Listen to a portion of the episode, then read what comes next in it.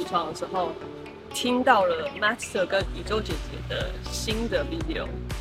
他就在说今天是一个新月，呃，是一个新的开始，所以很适合去显化一个新的东西。为什么今天听到这个 video 会这么有感觉？就是因为平常都有在做显化，但是呢，平常的显化有可能有快有慢呐、有可能有时候的显化的方式，呃，会比较久一点，时间比较长一点。那听到 Master 跟宇宙姐姐就说，这个显化会在七十二个小时会加速你显化，我就听了就很兴奋，就想要来试试看会有怎么样的奇迹发生。所以我们刚刚已经重新整理完显化清单，然后做了视觉化的冥想，去感受这个显化清单的感受，然后放大它，然后感受这个显化的这种喜悦啊、快乐啊。如果你也很好奇的话，欢迎赶快去。